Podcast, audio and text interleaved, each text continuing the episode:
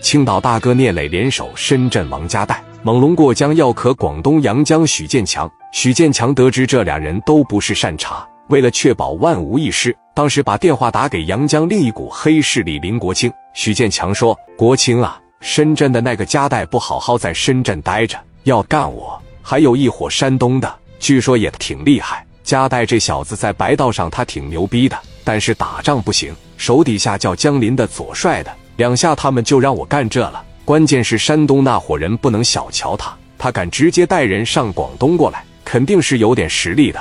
你这么的坚强啊，给我打这个电话，我大概也明白啥意思了。我帮你出人出兄弟，我帮你打他们就完了，咱们捍卫阳江社会人的脸。深圳的怎么的了？山东的又如何呀？敢来阳江这个地方，全给他们腿打折，让他们坐轮椅回去。国亲啊！现在整个道上传的沸沸扬扬了，他们应该也在找人。从深圳这边，包括从山东这边，具体能来多少人我不知道。没事，不用怕，我这边保准能给你出一百人，包括家伙是什么的，我基本都有。行，国接，我这个人嘴笨，不会说什么，但是我永远记着，在我有难的时候，是谁站出来帮的我？建强啊，你太客气了。时间、地点定好了吗？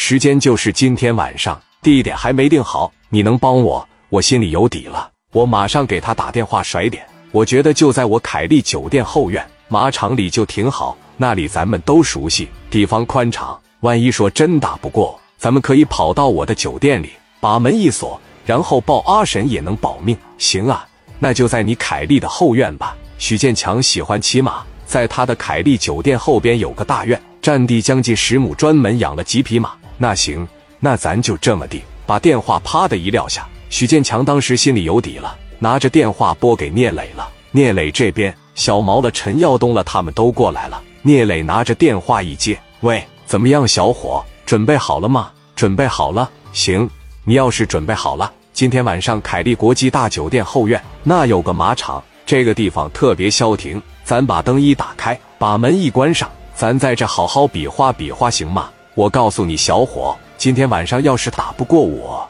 我要不给你打跪下。包括那个叫什么戴的深圳王，我要不给他把腿掐折，老子就不叫徐建强，知道吗？今天晚上十二点行不？都跟白道上打好招呼，有能耐的话，谁也别动白道，咱好好的真刀真枪，可以吧？聂磊说：“行啊，只要你不找阿婶，我这边肯定不找。你记着啊，咱们先打，打完了以后咱就看病。”看完了以后，咱接着打，打完了以后继续看病，完事继续打。什么时候咱给对方打趴下、打死了，咱什么时候算？小伙痛快！我多长时间没这么好好的打仗了？今天晚上十二点，我在凯利等着。说完，给电话趴着一撂，双方呢算是彻底的定上了点。聂磊还是很有自信的，虽然江林左帅志豪没有战斗力了，但是陈耀东、小毛刘一贤来了。刘一贤当时来广东的时候是个杀手，家代找他办过事。后来在广东、在深圳待的时间长了，领着一帮湖南的哥们，在这一点一点做大了。